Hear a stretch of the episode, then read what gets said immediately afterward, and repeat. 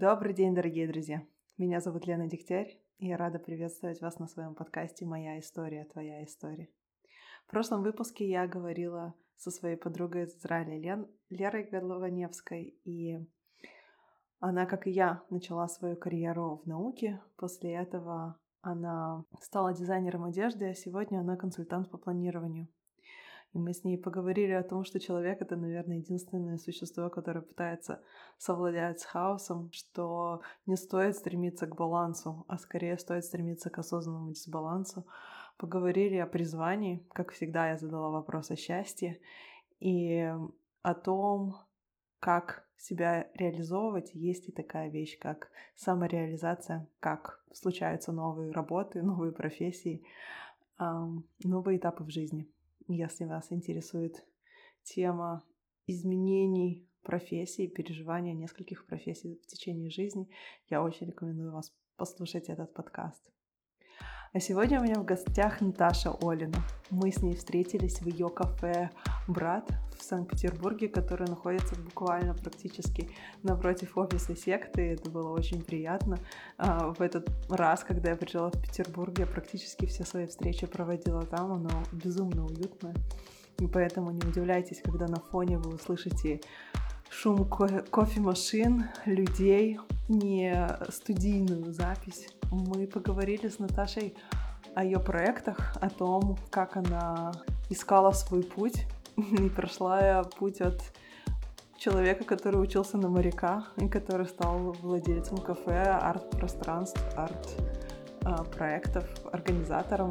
Как раз-таки о том, как она себя называет, о том, как рождается партнерство, как она наблюдает за людьми, чтобы понять, что им надо, чтобы вдохновлять, и в чем она видит вообще свою роль в жизни и конкретно в проектах, которыми она руководит. Не буду сдавать больше, сразу приглашаю вас послушать наш разговор. Надеюсь, что Наташа вдохновит вас точно так же, как она вдохновила меня.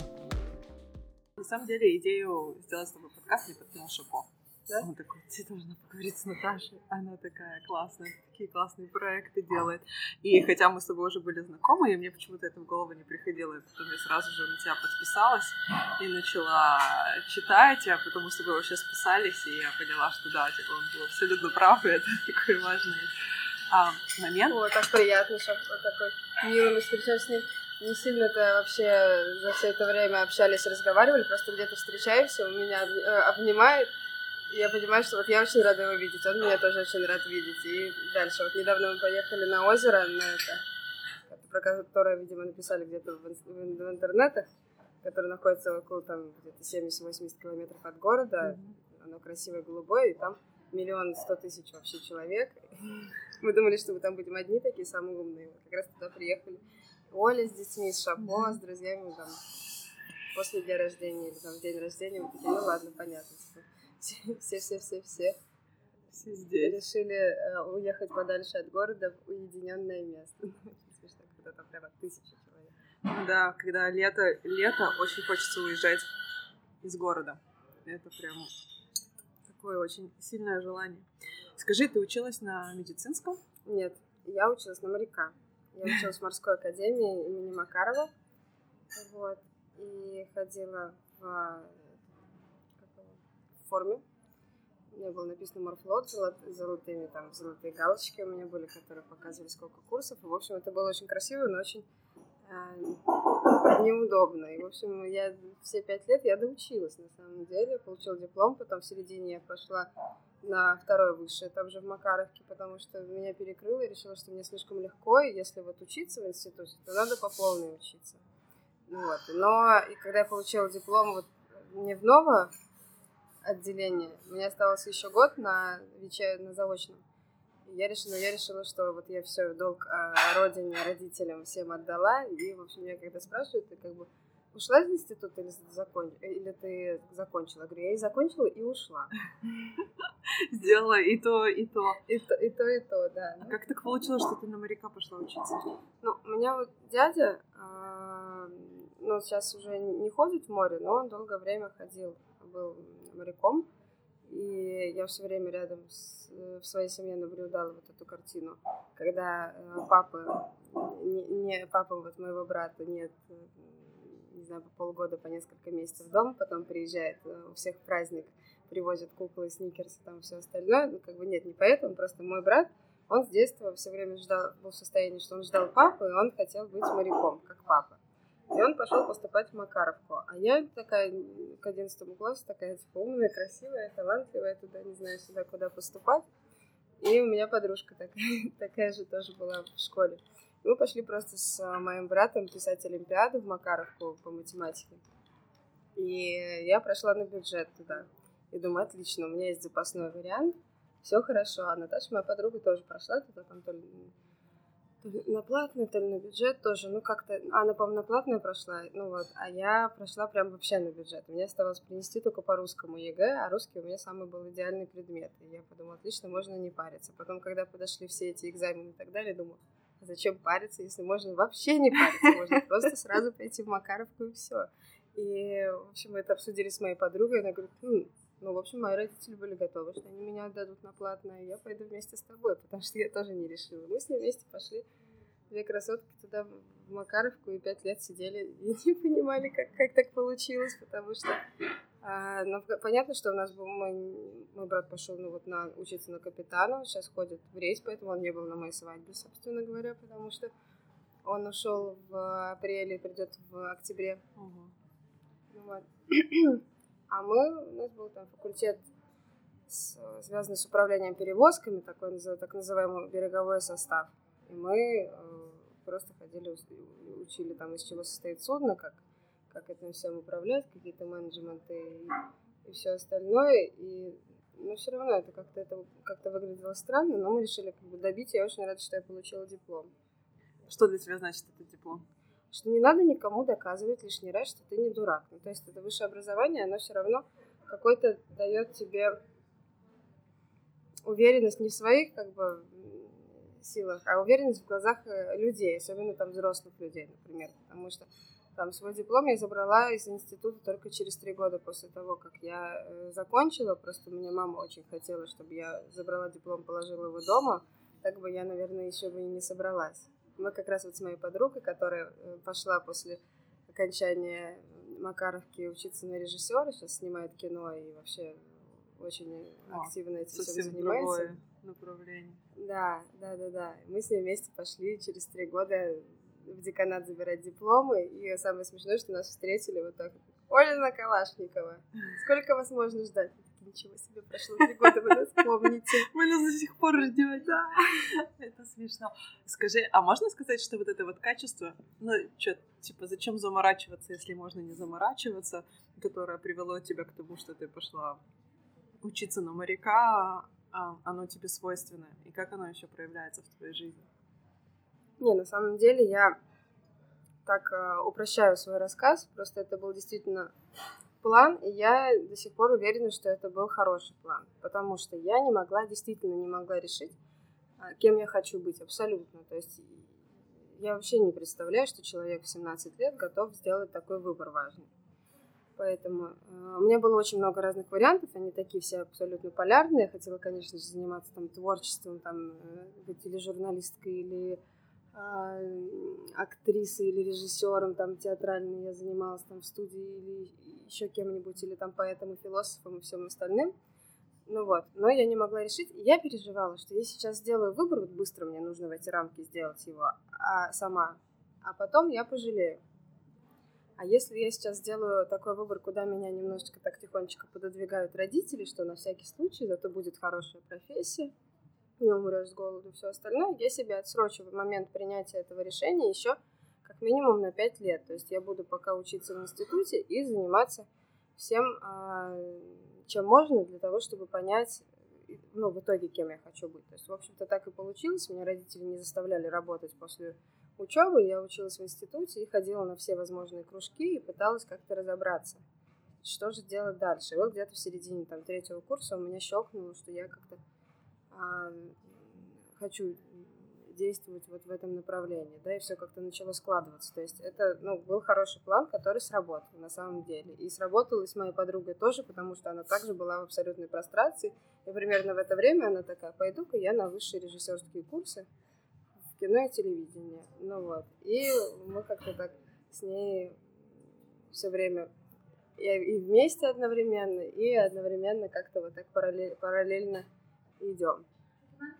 Это очень неординарный путь, когда, принимая решение, куда пойти учиться, ты понимаешь, что это только отсрочка, чтобы потом поменять э, свою точку зрения, чтобы потом найти, что тебе нравится, потому что очень многим кажется, что вот в этой точке отсчета мне нужно принять одно единственное правильное решение, и потом назад дороги нет.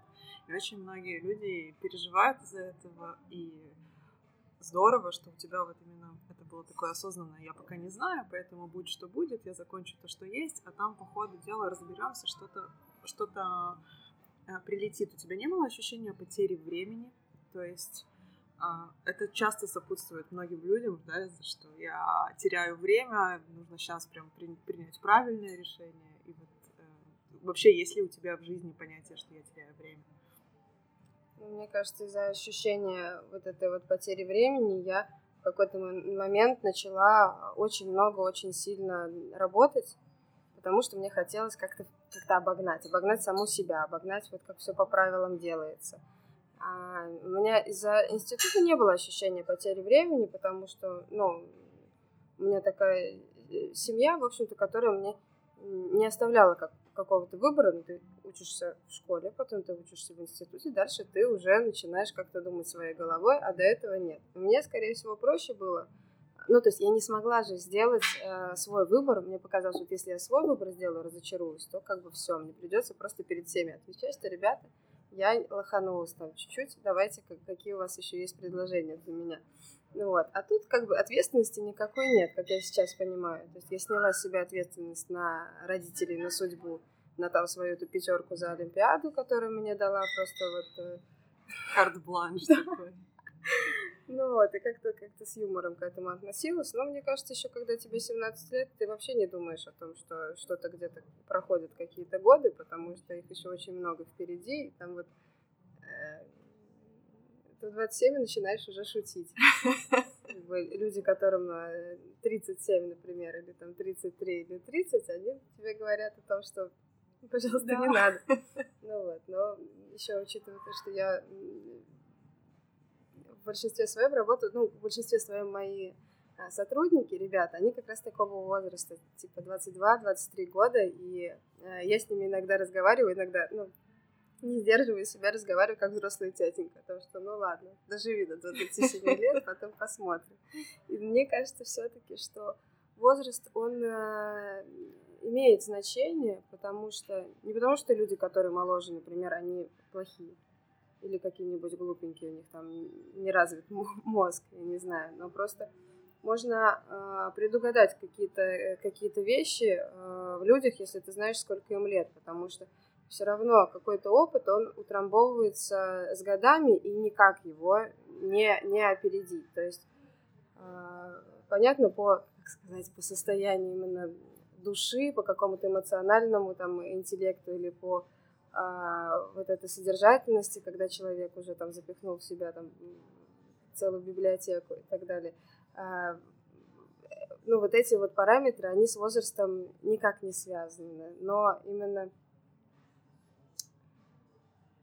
не знаю, очень сложно, очень сложно объяснить, просто а, когда люди как-то как-то как-то себя ведут, я думаю, как-то себя ведут странно вдруг. Я думаю,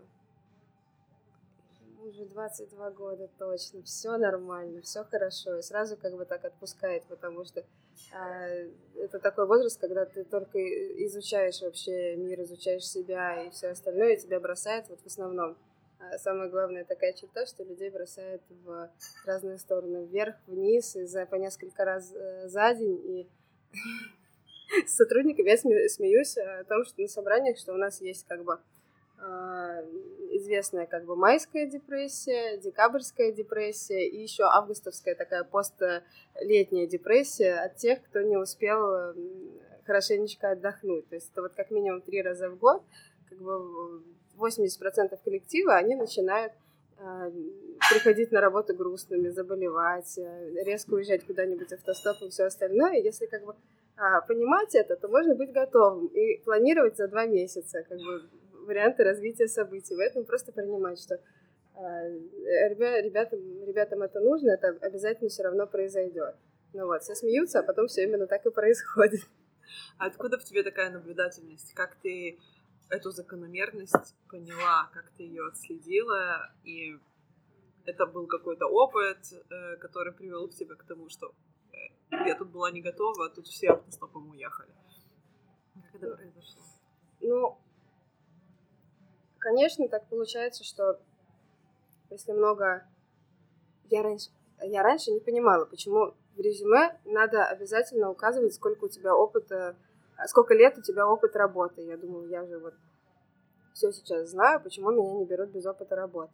А потом, опять же, когда вот один год занимаешься одним и тем же, два года, три года, ну, то есть первые три с половиной года я занималась только циферблатом, сначала одним, потом своим цифербургом, то есть я сидела в одном пространстве с людьми, которые в основном были именно вот одними и теми же, то есть какая-то часть уходила, какая-то приходила, но костяк оставался своим.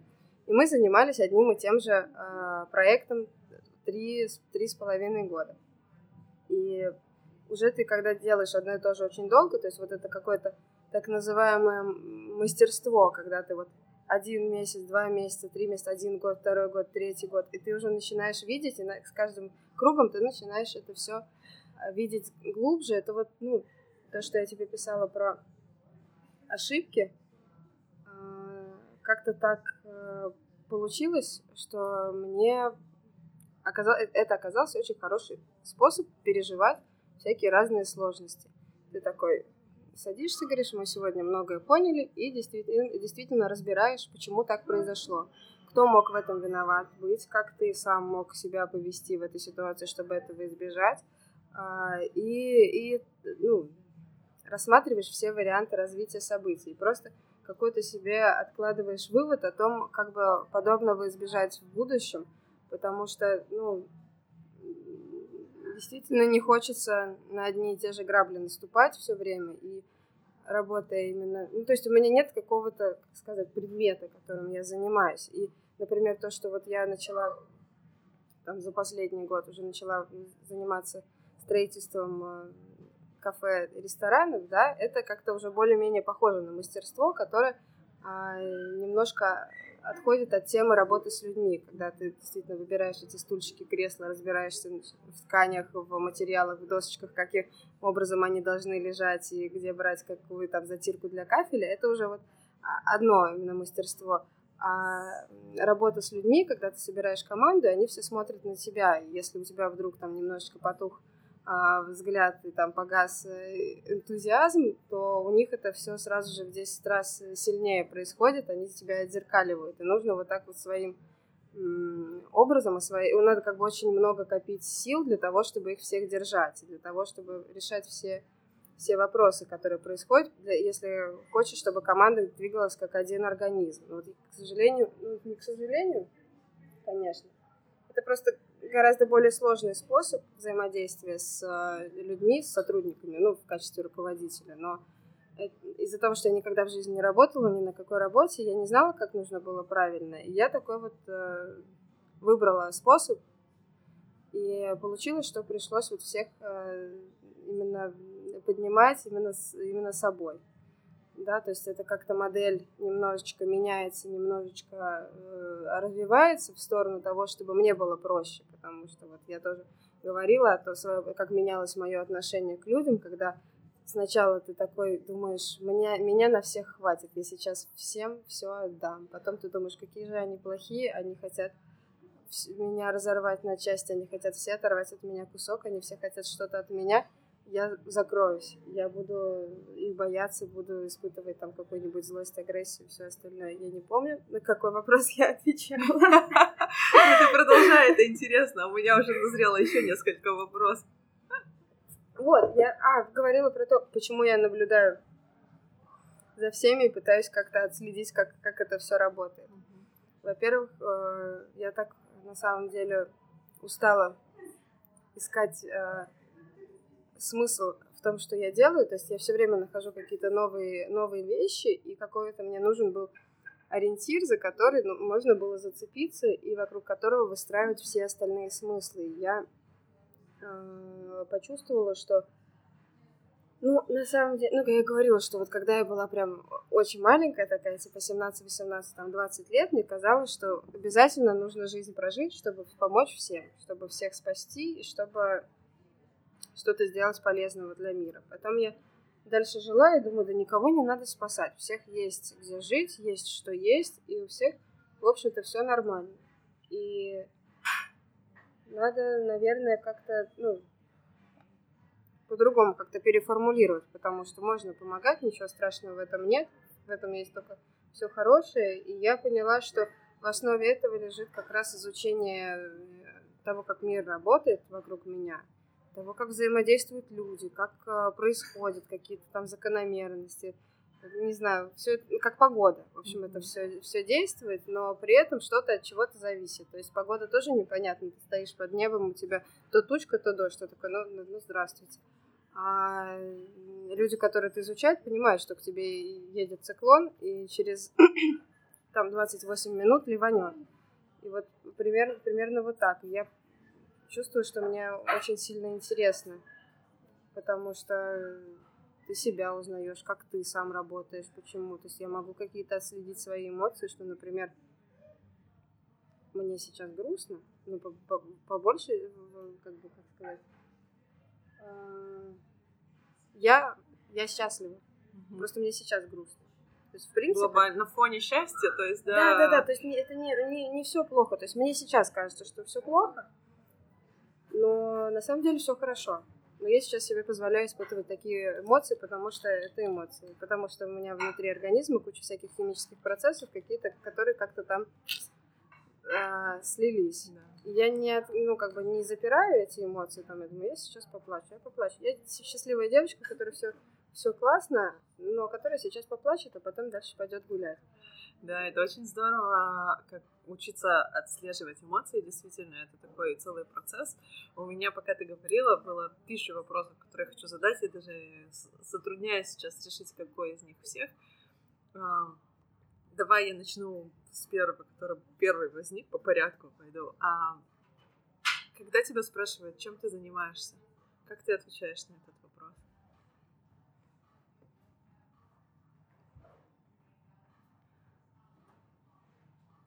Ну, я обычно говорю, что... Ну, раньше я говорила, что у меня есть арт-пространство. Никогда не рассказывала в самом начале.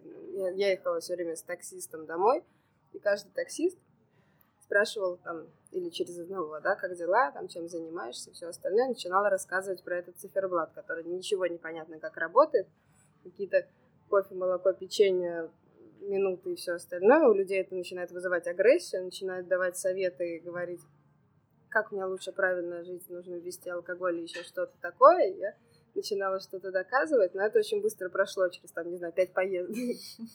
Ну вот, и когда меня спрашивали, когда я занималась Цифербургом, например, только, я говорила, что у меня арт-пространство, мы там вообще спектакли, концерты, выставки, лекции, ходим на ходулях, делаем, что хотим, экспериментируем, экспериментально арт-пространство. Я так говорила, но, в общем-то, это и была такая правда, почти просто упрощенная.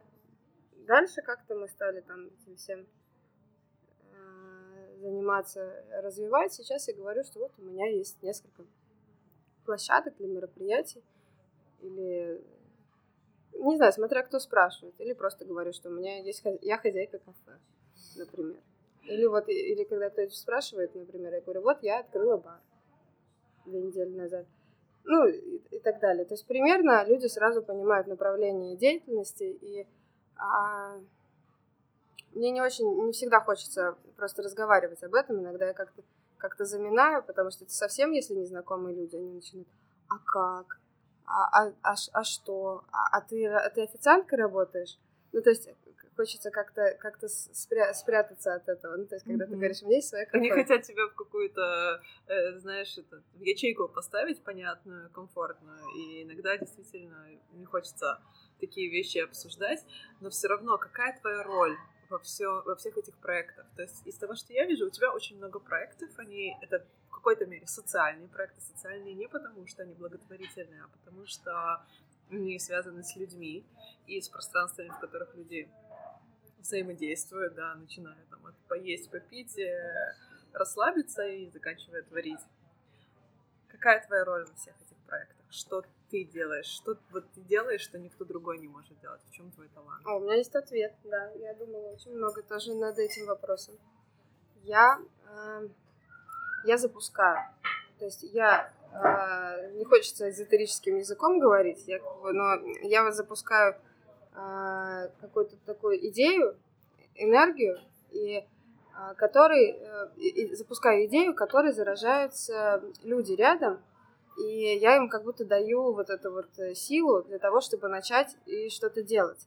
И это моя основная роль, потому что я, э, мне очень сложно получается работать, то есть что-то делать как бы руками, сесть, да, сесть и сделать что-то, сесть и а, спланировать или конкретно быть в каком-то месте в какое-то время. Ну, то есть я стараюсь, но это прямо сложно для меня. И раньше это было большой проблемой, потому что я все время думала, что я не очень хороший человек что я, по сути своей, вообще ничего не делаю. То есть все как-то происходит, но я чувствую, что я, ну, как бы ничего не делаю. И ну, не могу как бы соображать как бы в, в этом моменте, что-то что происходит. И я как-то это постепенно уложилось у меня в голове, и меня вот отпустило, когда я поняла, какая моя самая главная роль. То есть я а, что-то, что-то, что-то, короче, у меня происходит желание, которым я заражаю э, других людей. И я сейчас вот, я расслабилась, я понимаю, что во всех проектах, например, моя роль — это прийти на совещание, поговорить со всеми и а, накидать каких-то идей а, развития всего или каких-то интересных вещей, которые а, мои друзья там и мои сотрудники запишут и потом будут воплотить, воплощать, потому что я, ну, я не смогу сама воплотить. Я, э, и я очень благодарна э, ребятам, с которыми я работаю, потому что они, э, ну, как бы они знают вот эту вот мою какую-то там специфику, особенность, и они записывают то, что я, потому что еще часто очень не записываю, при этом какие-то появляются хорошие вещи, то есть я именно мыслю стратегически. Я смогла вот вырваться из момента, когда я сидела в одном Цифербурге, я тоже там не могла ничего делать. Я там красила табуретку, например, мне было стыдно, что я ничего а, не делаю, да, все вокруг меня происходит. Думаю, отлично, табуретка, сяду, буду ее красить, будет мне спокойнее, менее э, сильно буду страдать, например. А сейчас я просто прихожу и говорю, вот давайте запустим вот это, давайте вот это. Я вот увидела вот это вот целиком, я вижу вот такое, например, направление развития, а, и все говорят да, или говорят нет, или еще что-нибудь говорят, и мы уже дальше обсуждаем. То есть это не всегда, что я такая как бы гениальная, прихожу и всем говорю, что делать, и все делают это, и все э, выходит. Но я вот почувствовала эту свою роль, и думаю, ну ладно, нормально, достойно, я молодец, я могу не париться, что я зря как бы. Знаешь, пока ты рассказывала, я вдруг прям увидела во всем этом Олю Маркис. Потому что мне кажется, что во многом ее роль это действительно увидеть вот продукт уже в конце, а она видит Э, как это должно развиваться, чем это должно стать, и действительно умеет заразить столько людей своей идеей, что она воплощается. И в личных разговорах она тоже нередко упоминает вот это практически, можно сказать, в какой-то мере чувство вины, что я же ничего не делаю, я сама бы это не смогла сделать, но она как-то все время реализуется. И тоже вот этот процесс, и это действительно, я считаю, уникальные люди, которые могут заразить целую толпу идей, и им захочется ее реализовать. Поэтому это очень особый талант. Но до этого ты говорила о том, что твоя роль во многом заключается в том, чтобы энтузиазмом своим заражать, где ты пополняешь свои батарейки. Потому что невозможно все время быть на энтузиазме, невозможно все время поддерживать высокий уровень энергии. Как ты вот через спады проходишь, чтобы это не затрагивало твою работу? А, это тоже такой сложный процесс, который я со временем старалась оптимизировать. То есть у меня такой был очень очень сложный э, момент, тяжелый, вот после того, как мы перевезли Цифербург на конюшину, первый раз сделали там кластер. Сейчас, если быстрая предыстория был у меня два с половиной года Цифербург на, в пассаже в центре, в центре города, потом нам прислали за месяц расторжение договора с просьбой через месяц покинуть пространство. Мы, у нас не было денег, мы собрали на бумстартере сумму на ремонт, люди нам скинулись. Нашли в итоге не помещение, а целый дом, нашли инвесторов, свели их с арендодателями и нашли еще соседей себе. И еще сами переехали, сами покрасили там свои полы, стены, потолки и все остальное, и запустились. И это все, все примерно происходило в два месяца. Осень такая-зима. Ну, прямо вот максимально. Тяжелое время в да. Питере. Я понимала, что мне нельзя сдаться, потому что ребята мне доверяют, люди доверяют, которые ходят. То есть большим было показателем, что а, гости, они... А, сами гости сказали, сделайте бумстартер, мы, мы скинем вам денег, чтобы вы переехали, потому что ваш проект важен для нас. И это был таким показателем, что нельзя закрывать, надо, делать, надо идти дальше, надо делать это. Все, все получится. И вот на этой энергии от людей, которые говорят, что ты, то, что ты делаешь, это нужно, мы как раз все это построили. Это прям очень было сложно. такой первый, как бы, когда у тебя единственный вот твой мир такой, и тебя его забирают. Это было, ну, как бы, я, не, я не понимала, что происходит, но, в общем, мы это сделали. И вот когда мы сделали, все запустилось, и все стало хорошо и туда действительно стало ходить, ну, вот мы считаем количество людей, всякие эти показатели, по количеству людей сразу со второго дня, оно такое же продолжилось, как вот и было в пассаже, как будто вообще ничего, ну, то есть не было каких-то скачков, скачков э, в плане посещаемости и так далее. Я подумала, что все удалось. Пошла домой, и, значит, три месяца вообще практически не приходила туда, сидела дома, смотрела сериал и и не могла выйти оттуда. Вот. Это такая прям была сильная депрессия, потому что... Ну, я тогда не понимала, человек же, он не понимает, если он в депрессии, он не понимает, что с ним происходит. Я все время пыталась прийти куда-нибудь на работу там или еще куда-то, но, в общем-то, не, не, не могла. Я не знала, откуда брать эту силу. То есть, как, бы, как будто я какой-то кредит потратила, и дальше, и дальше все. Вообще-то я конюшню не очень хорошо помню, потому что через полгода ее у нас забрали. Вот. Ну, поэтому как-то так это все как, как в тумане у меня прошло, потому что не хватило сил для того, чтобы продолжать. Вот чем отличается, когда ты делаешь пространство и когда ты делаешь мероприятие. Ты очень сильно а, напрягаешься, готовишься, стараешься, а потом вечером у тебя демонтаж и все отдых и все. А пространство вечером ты уходишь, и оно остается. И с утра ты не пришел туда, а там уже что-то происходит, и оно, и оно есть. И там есть жизнь, и там есть какие-то ошибки, что-то идет так, что-то идет не так, и это невозможно отпустить никуда. И мне так хотелось от всего вообще избавиться. Ну, очень сложно, но я из этого вышла, как бы отчасти с помощью психоанализа. То есть я пошла к психоаналитику, говорю, что мне грустненько. Говорит, ну рассказывай. Вот. И я с тех пор просто в спокойном таком режиме, в стандартном, два раза в неделю приходила. Это вот был такой, ну, не, ну как бы это до сих пор продолжается на самом деле. Сколько времени уже? Почти три года. Mm-hmm. То есть это с начала шестнадцатого года. 16 17 Ну, два с половиной. Да. Э, у меня нет каких-то сильных э, проблем, как вот в прошлый раз, как, когда я в первый раз пришла. Но это время там, например, я прихожу, это час, когда я э, занимаюсь только собой, ставлю авиарежим на телефоне и просто рассказываю все, что я думаю.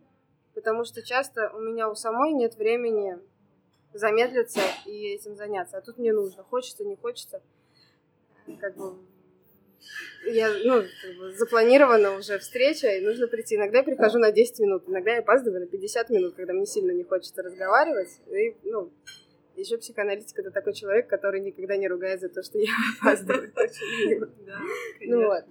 И это мне действительно помогло, потому что вот как раз такой запустился в голове процесс а, анализа именно себя. То есть я раньше наблюдала только за другими. Угу. Не то чтобы считала, что я э, самая классная и мне не нужна никакая помощь, просто почему-то не обращала внимания на себя. А тут я начала через себя понимать, как, как все происходит. Начала понимать какие-то вещи, которые я делаю не так. Мне казалось, что это абсолютно нормально, а я кого-нибудь, например, раню или обижаю. И не помню как, но просто постепенно, постепенно вот так вот я вышла, вышла из этого состояния и начала уже более спокойно существовать. Если отвечать все-таки на вопросы, которые ты задаешь, а не просто говорить все подряд, то э, мне очень много дает энергии люди, которые говорят э, спасибо, например, или которые говорят ты молодец. Я не могу никуда деться от э, желания, чтобы меня похвалили, потому что мне, ну, это такое ну, доказательство, что то, что ты делаешь, это имеет э, какую-то ценность. И когда, ну, потому что если я что-то делаю для людей, я, мне нужно как-то видеть отдачу. Или я, я читаю отзывы, например, да, в Инстаграме, читаю просто по геотегу брат, что люди говорят. Если ему там вкусно им нравится, и они там фотографировались и написали что-то такое, и написали именно то, почувствовали именно то, что мы заложили, например, в это место, когда мы его делали, то я такой чувствую эйфорию какой-то, и это дает очень большой э, поток э, энергии.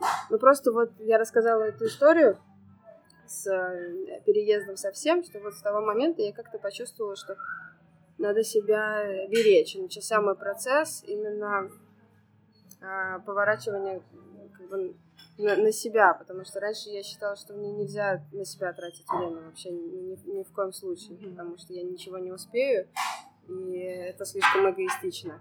Это интересно, что к тебе это понимание пришло через кризис, но для меня даже, можно сказать, неудивительно, потому что действительно ценность заботы о себе нас никто этому не учит. Это кажется не просто пустая трата времени, а вот этот вот эгоизм, против которого мы должны противостоять, и мы все время должны быть обращены вовне.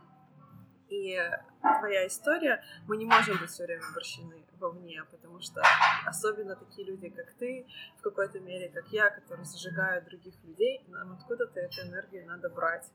А берется она только когда ты чуть-чуть возвращаешь себе тоже. И как раз а, то, что ты сказала по хвале, я очень, мне это очень созвучно. То есть настолько, насколько я люблю делать то, что я делаю, действительно отклик от людей, которые говорят, продолжай делать подкаст, не останавливайся, да, это так и надо. У меня есть порывы, когда я хочу уже закрыть этот проект, не потому что, ну, что этим нужно заниматься, а у меня еще много всего. И я думаю, и кто-то пишет, вот я сегодня послушал, и вот эта история откликнулась, и другая история откликнулась пожалуйста, не остановилась, это надо. И ты берешь вот это вот топливо и продолжаешь искать интересных людей, разговаривать, задавать вопросы, смотреть, как это устроено у других.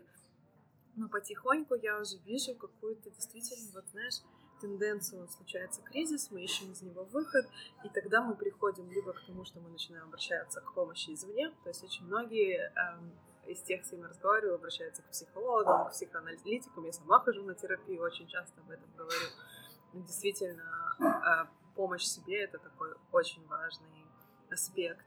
И несмотря но с другой стороны, я ты написала это в ответах, очень у меня нашло, откликнулось. Все равно ты занимаешься тем, что чем ты ну, как бы не могла бы не заниматься. То есть ты делаешь это не благодаря или только потому, что выходят хорошие отклики, а потому что как будто невозможно себе представить, что ты будешь делать что-то другое. Я себя чувствую точно так же. То есть, понятное дело, что я очень люблю комментарии в Инстаграме, и что мне пишут классные благодарства. Просто ну, как будто если бы их не писали, я бы все равно писала то, что я пишу. То есть это невозможно не делать. А, как ты пришла вообще к этой идее, что я, ну, то есть невозможно не делать? Это как раз один из таких советов, которые мне дали в какой-то момент моей жизни, там, давно, давно еще, и я почему-то зацепилась за эту фразу, и она у меня стала крутиться в голове и использоваться в какие-то моменты тупик, э, тупика, когда я, например, мне что-то нужно сделать, а я, мне никак не получается. То есть я думаю, если я могу это не делать, значит, я не буду это делать. И как-то становится легче. Или наоборот, если есть какие-то сложности, большие препятствия, или мне кто-то говорит, что я не права, очень классно, даже уже там перестала. Кто-то мне говорит, что я неправильно, например, придумала. Я думаю о том, что если мне нужно, то есть, ну, как бы, я учусь доверять себе. И бывает такое действительно, что мне говорят, что это плохо, ты ошибаешься. И недавно я стала замечать Сейчас, сейчас я начну побыстрее говорить. А, недавно я стала вот обращать внимание на то, что я спрашиваю себя, что я же себе доверяю, и если мне так хочется, если я так чувствую, значит, это правильно.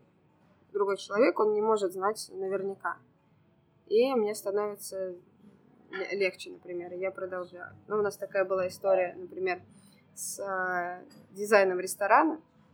Э, это уже немножко не в эту степь, но все равно очень такая интересная показательная штуковина. Мы сделали брат с моей подругой Анитой, которая мне помогала в Цифербурге, и в Пассаже, и все, строить все эти три раза все эти пространства, и открывать Голицын и так далее. И потом вот мы с ней вместе мечтали о том, чтобы открыть идеальную кафешку маленькую, где не надо 500 метров сразу ремонтировать, а можно все сделать очень красиво. И у нас один раз как-то это все практически получилось. Мы все придумали, потом сорвалось. И тут мне позвонил Саша из Укропа говорит, давай, есть инвесторы, есть помещение, очень не хочу терять это помещение. И мне дали несколько человек твой номер, значит, наверное, это судьба. И мы начали с ней делать брат, и мы с ней его сделали а, ну, как бы я так больше не буду, конечно, делать, просто это полностью на интуитивном как бы дизайне, то есть мы стояли вот в день, когда приехала вся мебель, и молились, чтобы она вся подошла по размеру, и по цвету, и по всему остальному. И она реально подошла, и это было чудо, то есть, ну, больше не надо так делать в работе, потому что это, ну, а, очень большой стресс. То есть каким образом этот диван встал в этот угол, я до сих пор не понимаю. Потому что ну, мы не умеем ничего чертить, как-то так мы все это подумали. И то, что он так встал, как бы а, идеально и в нужной степени не идеально, чтобы зацеплялся взгляд и было ощущение, что это все-таки какое-то домашнее место, скорее, а не общественное. А, но я про другое говорила, про то, что после брата нам вот предложили сделать в Сибири ресторан, а, открыть, сделать дизайн, там набрать команду, и как-то до сих пор мы его курируем, на самом деле. Очень так здорово все получилось. И мы когда делали, мы поняли, что нам нужны дизайнеры специальные, которые все это нам помогут составить, помогут, ну, потому что ответственность 3000 километров от помещения, а строители, с которыми мы разговариваем по телефону, и нужно, в общем, посерьезнее как-то подойти. Тут нельзя уже будет э, помолясь все сделать. Да, ну, то есть, э, и у нас возник вот как бы за этим столом мы как раз сидели с дизайнерами очень сильный конфликт, потому что мы с ними вроде как бы пришли к какому-то а, общему пониманию. Но они, те варианты, которые они нам предлагали, они абсолютно нам не подходили, они были очень скучными. Мы а, решили, ладно, сделаем за них всю работу. Выбрали всю мебель и сказали, вот, ребят, мы, вот расстановка, вот мебель, которую мы выбрали, расставьте ее по вот этому плану расстановки, пожалуйста и все будет хорошо. И они пришли с нами выяснять отношения на тему того, что эта мебель не подходит друг другу, что по правилам должно быть два, а, один основной цвет, два дополнительных, один цвет фурнитуры, один цвет металла и так далее. Мы говорим, да, ребят, расслабьтесь, будет хорошо. Они говорят, нет, мы как дизайнеры не будем подписываться под этим проектом, потому что это, ну, так нельзя делать, это некрасиво. И мы, не, ну, говорили, говорили, говорили, и ну, в общем, мы с ними расстались. И я так... Ну, то есть мы с ними... Как, как сейчас объяснить? Мы с ними очень долго говорили, и я начала чувствовать, что а, свою какую-то неуверенность, что мы на самом деле просто девочки, которым один раз повезло открыть кафе, где все всем понравилось, да, и вот сидят перед нами профессиональные дизайнеры, которые говорят нам, что это все очень плохо будет, что мы ни в чем не разбираемся. Я начала чувствовать эту неуверенность. Я смотрю на Аниту, и она то же самое ощущает, и я как бы принимаю решение, что мы все с ребятами на этом этапе расстаемся, и дальше уже а, ищем какого-то нового человека, который нам поможет. Потому что мне надо было это сделать как можно быстрее, потому что еще чуть-чуть, и я бы согласилась на то, что я ничего не могу, у меня ничего не получается, да, дальше они ушли, на меня немножечко отпустила, я думаю, нет, ну, в общем-то, повезло сделать кафешку, повезло сделать Цифербург три раза, повезло перед кафешкой еще сделать Голицын Холл, повезло еще кучу, кучу каких-то разных других э, проектов сторонних тоже сделать, где все, где все ценили именно то, как э, я думаю, и как мы вместе с Аней думаем, как у нас очень хороший получился такой э, тандем, когда ты дружил с человеком, а потом рискнул вместе с ним работать, и это как бы укрепило вашу дружбу, а не наоборот. Ну вот, и, в общем-то, все закончилось хорошо, потому что мы нашли э, Диму, хорошего э, парня, у которого своя дизайнерская студия, и э, мы с ним встретились в брате, показали ему нашу презентацию примерно, как все нужно сделать, и он нам первый же вариант этой вот расстановки, как, как нужно, он сделал именно так, как мы хотели. То есть мы поговорили на словах, и он все это сделал, и мы очень сильно загорелись, именно вот так вот сошлись. И он не стал говорить нам, что мы дурочки, две девочки, которые ничего не понимают и которые хотят э, испортить людям э, проект за кучу денег. Вот, и я поняла, что в какой-то степени профессионализм, он э, очень сильно мешает, а, очень сильно мешает делать что-то новое, делать что-то интересное, потому что, потому что а, когда тебя научили, ты уже с, недоверием, с недоверием относишься к своим собственным идеям, потому что тебе кажется, что всегда есть кто-то, кто лучше, чем ты знает, и ты просто не решаешься. То есть вопрос именно в смелости вот в этом. А... Откуда у тебя эта смелость?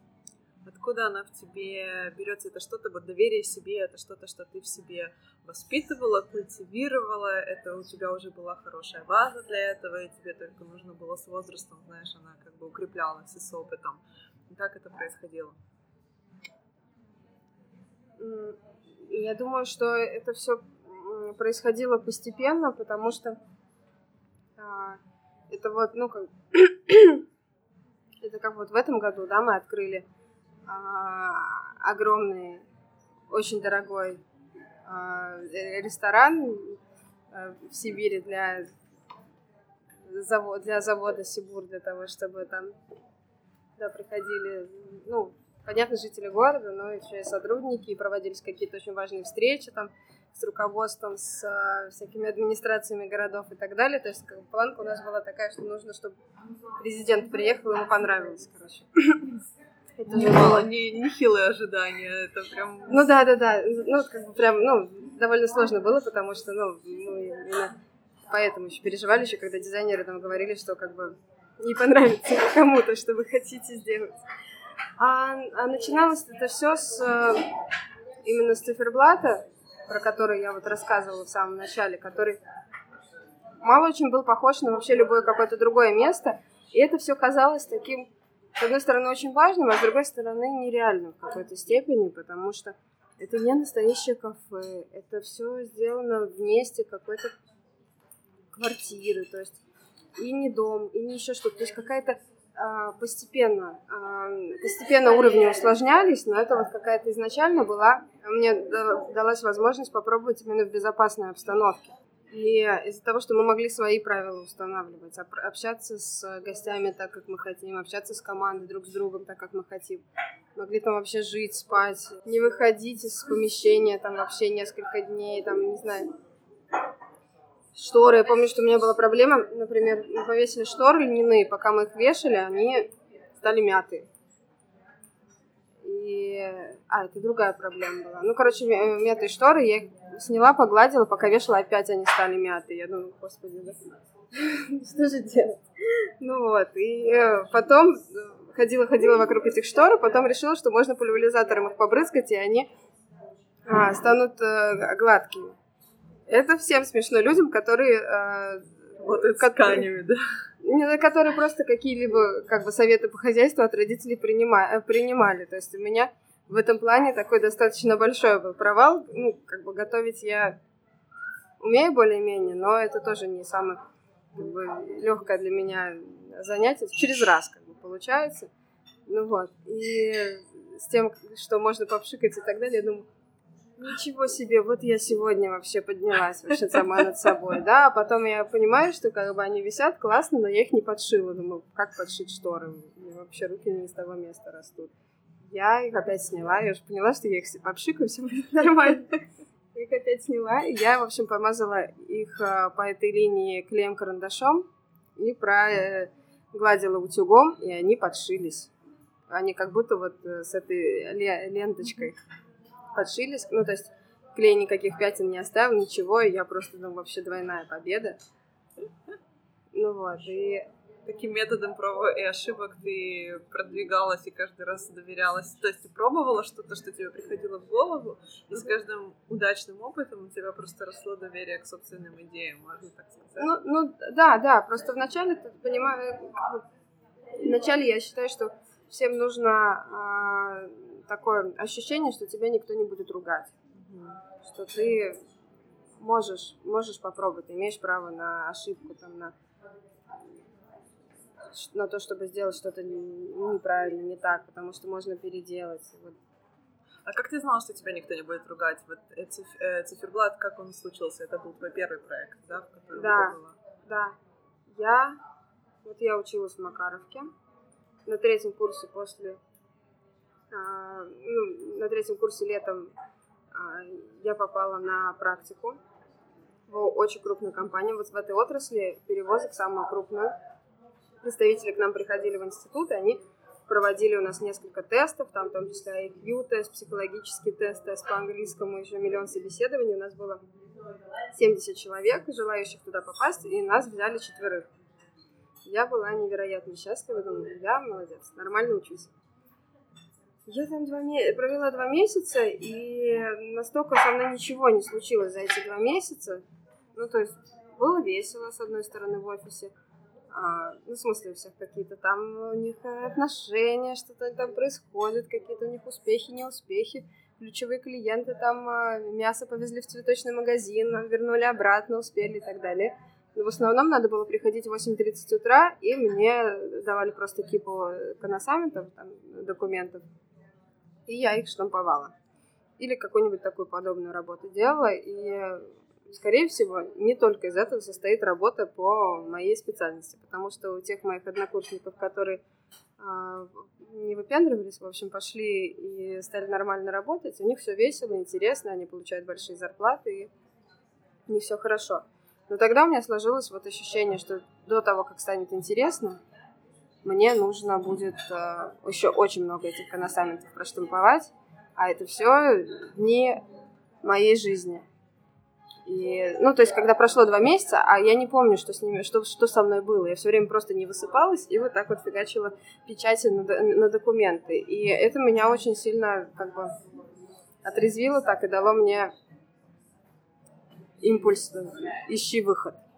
Ищи выход. У нас есть еще два года до окончания института. Мы ищем выход срочно. Я вот начала как раз это все раскручивать в голове, примерять все разные профессии, специальности и так далее, и пытаться найти то, что было бы мне близко, в чем я смогла выжить. То есть у меня даже не было такого а, вопроса о том именно, чего хочет моя душа и так далее. Мне казалось, мне надо выжить просто в этом мире.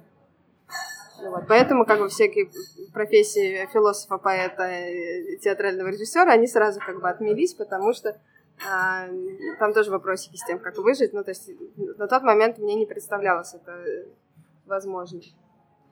Я поэтому очень сильно горжусь людьми, которые, они вот выбрали для себя петь, например, и они поют, и у них, ну, получается, они выбрали для себя, что они будут поступать в театральный, пока не поступят, а потом будут играть в театре. И они делают это, и я действительно горжусь этими людьми, потому что мне на какой-то такой именно творческий подвиг, да, не хватило, не хватило сил. Не факт, что у меня бы получилось, но я и не попробовала. Вот, и я, значит, стала, стала думать, думать, и видела, сходила в циферблат, и мне там понравилось я написала Ване Митину письмо, такое вдохновляющее, о том, что я, в общем-то, у меня есть много идей, и я бы очень хотела стать частью вот этого проекта. И он мне ответил. Он мне, кстати, не ответил, и я еще смелости набралась, ему написала, говорю, Иван, вы мне не ответили, наверное, вы не получили мое письмо. Он такой, да, да, я ничего не получил. И, ну, я еще раз ему отправила, вот в этот момент он получил, потом он приехал в Питер, Мы с ним встретились в циферблате, и очень у него был перед поездом 40 минут, мы с ним быстро поговорили. А, я честно сказала, что не работала никогда нигде, вот поработала тут в офисе, не пошло, но занималась всеми возможными. Тогда как раз была активна я, фаза моих занятий в театральной студии, я работала в журнале там в течение трех лет, там, с 18 лет писала статьи. Я занималась фотографией, участвовала даже в каких-то выставках и так далее. Бегала все время с фотоаппаратом, думала, что я великий фотограф. В общем, всем-всем-всем подряд. Я вам все это рассказала показала э, презентацию, типа, вот мероприятие, вот я для друзей организовала Хэллоуин, вот у нас в журнале корпоратив организовала, вот еще что-то, я могу. Я вот, ну, как бы, это для меня очень важный момент, потому что э, Ваня оказал мне доверие. То есть он понимал, что это такое рискованное предприятие, вот такую девочку, которая говорит, ничего не умею, всему научусь, а, взять и оставить, ну, каким-то образом в проекте. Он говорит, ну вот э, у нас помощники уже есть, которые встречают гостей, делают кофе и так далее. Мне вот нужна управляющая. Будешь управляющей? Я, конечно, говорю «да», и дальше уже начинаю. То есть Ваня уезжает, и мы начинаем работать с ребятами. Вот, я к ним прихожу, говорю «Здравствуйте, я буду вами управлять». Да-да-да, примерно так. Это, конечно, был сложный период в моей жизни. Потом приехала Индира, жена Вани, и меня представила через какое-то время и сказала, что это действительно, ну не просто тут хочет платить за время. Ну вот, и... Ну, было, было сложно, потому что я даже кофе делать не умела. Они говорят, как она, она он стол не умеет протирать и кофе делать, а тут будет управлять нами. Это такой был первый квест. Вот, и я прям за эту возможность взялась, как за возможность всей своей жизни. То есть мне казалось, что я в каком-то реалити-шоу на выбывание, что если я что-то сделаю не так, то пойду дальше обратно в офис. То есть все равно было какое-то напряжение и важность того, чтобы делать правильно. Ты, кстати, Ваню никогда не спрашивала, что его ну, в вашей беседе так впечатлило, что он тебе такое доверие проявил? Сказал, что он тогда очень сильно устал, открыл много циферблатов, ему нужно было, чтобы хоть кто-то им управлял, и я была милой. было такое уже решение от отчаяния, да. Ну, ему надо было уже уезжать, он там какие-то провел собеседования, там совсем не понравились. И тут я как бы более-менее складывает слова в предложение. Здорово, это, это здорово. А вот ты смотришь будущее, какие, э, как ты себе его рисуешь? Или ты вот живешь здесь и сейчас и ловишь э, момент? Как, как у тебя это обычно складывается? Вот у меня пять лет назад мой однокурсник Миша меня спросил, когда вот я там только открыла Цифербург, он пришел такой, ну, ну ладно, ладно, думали, что ты вообще по наклонной пойдешь. Ну, я не очень хорошо училась в Макаровке. Говорит, какой у тебя план на пять лет? Я так прямо оскорбилась, говорю, ну какой план на пять лет? Я сейчас что-то придумаю, а это меня ограничит рамками. Я не могу, я не имею права сейчас делать себе план на пять лет, потому что я не могу представить, куда это все разовьется. Я сейчас скажу, что я за пять лет хочу открыть там еще какое-нибудь там заведение, или еще пять, а, и уберу себе возможность открыть 10, ну, грубо говоря. Вот, а сейчас прошло пять лет, мы как раз недавно с ним встречались, он говорит, ну что, на следующий есть план? А тут другой получается момент. Мне, у меня сейчас есть стойкое ощущение, что я а, завершила какой-то круг, и мне нужно а, очень четко понять, в какую сторону все меняется, для того, чтобы не пойти на следующий еще такой же и выйти на какой-то новый, новый уровень. Потому что а, у меня нет прям такого откровенного искреннего желания делать бизнес, зарабатывать деньги, строить какую-то корпорацию. Я не чувствую в этом своей какой-то энергии, то есть это меня не, не зажигает. Мне нравится, когда что-то происходит э, само, и мне жизнь предлагает э, возможность сделать что-то новое, попробовать, разобраться в этом. У меня сразу начинают вот так вот руки трясти. Я думаю, ничего себе, я не знаю, как это работает.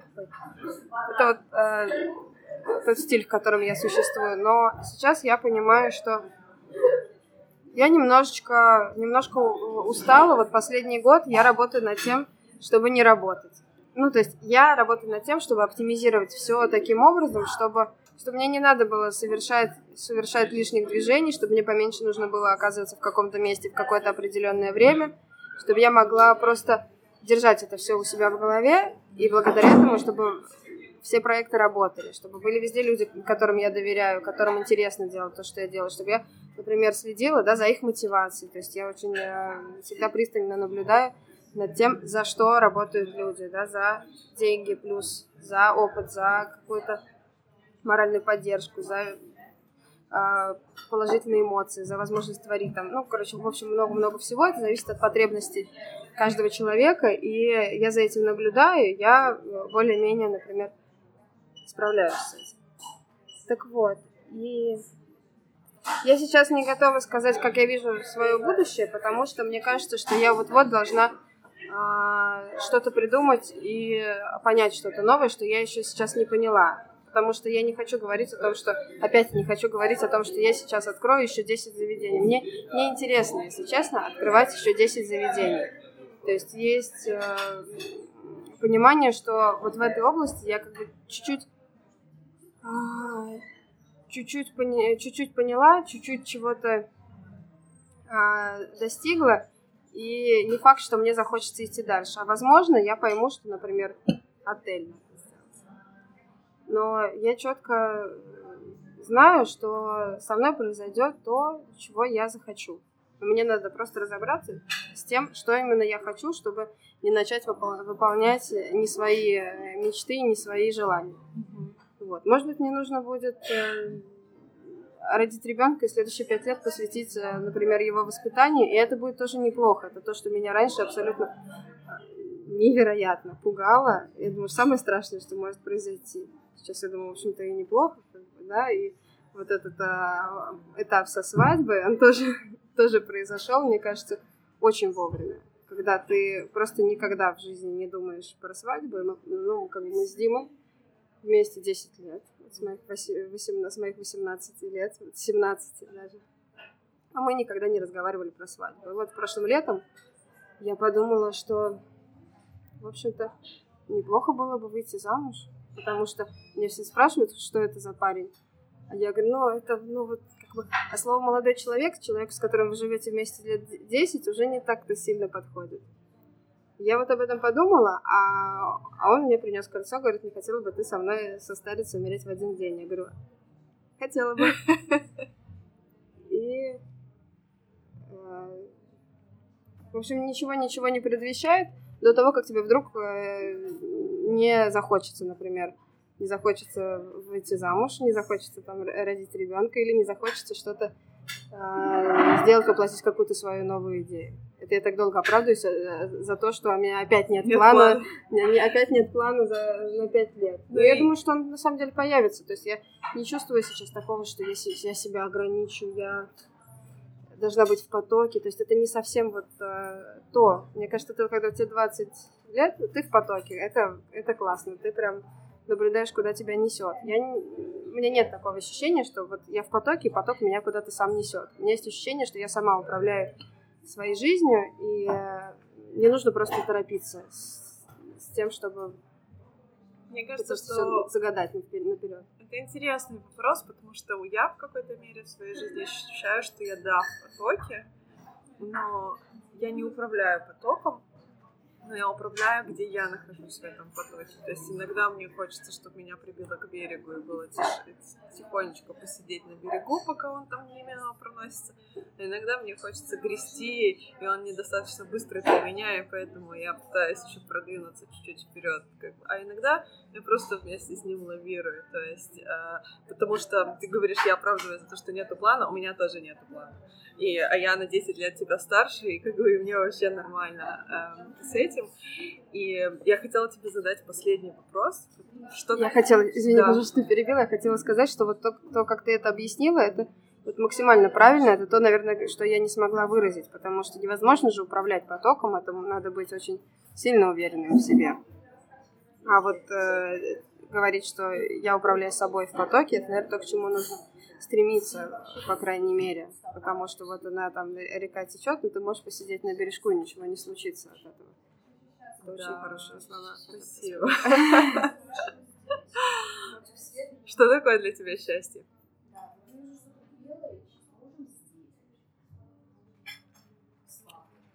Счастье. Очень долгая пауза. Долгое время, например, казалось, что счастье это что-то поверхностное. То есть вот страдание это глубоко. Это э, то, что вдохновляет, это то, что дает повод для творчества, для каких-то новых мыслей, для каких-то там э, переживаний дополнительных и так далее. А сейчас вдруг я так понимаю, что это мое представление настолько в моей голове устарело, что вот счастье это то, что лежит под а, всеми страданиями, какими-то переживаниями, проблемами и всякой вот этой вот мишурой, которая на самом деле не очень, не очень многого стоит. А счастье, наверное, это вот такая а, счастье это как бы как фундамент, на чем, на котором на самом деле стоит э, вся твоя жизнь. И оно, оно есть как бы, оно есть у каждого, просто до него нужно докопаться. Наверное, вот я, я это вот так вижу, потому что когда я поняла, что счастье — это то, что э, есть в каждом человеке, то, на чем вообще строится любая жизнь. То, что лежит под всеми ветрами и невзгодами, которые происходят. И хорошо бы вот это ощущение сохранить и всегда знать, что в тебе есть вот это счастье, даже если сейчас до него сложно дотянуться. Это, наверное, самое оригинальное определение счастья, которое дали мои гости вот за всю историю подкаста, потому что это вопрос, который я задаю всем. И самое интересное, что оно у меня очень сильно откликнулось в том плане, что есть такие практики, особенно когда ты занимаешься телесными практиками, как практика заземления когда тебе нужно почувствовать свой собственный вес, ты просто должен лечь на пол и расслабиться, и вот найти этот контакт себя в теле своем, когда, потому что мы очень много времени проводим в голове. И вот то, что ты сказала, что счастье — это фундамент, оно меня сразу перекликнулось вот с этим заземлением. Когда я знаю, что я твердо стою на ногах, у меня есть фундамент, я не могу на самом деле упасть ниже земли, она меня всегда подхватит. И это вот э, я еще буду какое-то время думать об этом, потому что мне очень понравилось твое э, это объяснение счастья. Спасибо тебе большое. Спасибо большое, я очень рада, что мы поговорили очень сильно.